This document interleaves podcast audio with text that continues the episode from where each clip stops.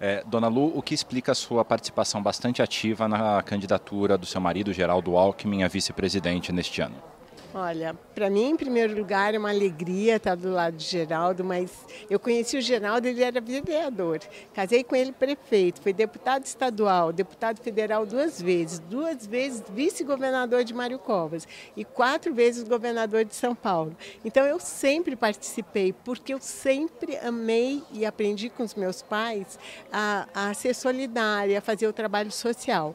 E quando o Geraldo foi governador de São Paulo, eu tive a oportunidade de, de realizar assim, amplamente esse trabalho, que foi os projetos da padaria artesanal, a escola de moda, a escola de beleza e a escola da construção civil. E o meu sonho agora, nessas viagens que eu estou fazendo, é conhecer as esposas dos futuros governadores, os que estão também eh, vão, poderão se reeleger, mas para a gente trabalhar junto e trazer esses projetos para todo o Brasil. Então, esse é o, é o sonho da minha vida. Mas, para isso, é importante eu estar viajando, conhecendo, ouvindo a população, porque não sou eu que tenho as ideias, são eles que me trazem a ideia de fazer alguma coisa por eles.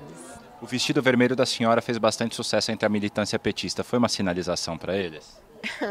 ah, eu quero dizer que eu nunca tinha convivido com o presidente Lula. É, eu tenho uma admiração profunda, porque eu tenho é, estado muito com ele. Então, ele é um homem que foi muito pobre. É, então, é, eu sinto em cada depoimento que ele dá e quando ele fala com a população, ele entra na alma do povo, porque ele foi pobre, ele sentiu frio, ele sentiu fome. Então, isso me atrai muito, sabe? Porque o que eu quero e eu acho que é necessário que as pessoas tenham pelo menos três refeições ao dia, que tenham emprego, que tenha saúde, que tenha educação. Né? É isso que a gente quer, um Brasil onde todos os brasileiros e brasileiras tenham oportunidade de uma vida digna. Isso que eu mais quero.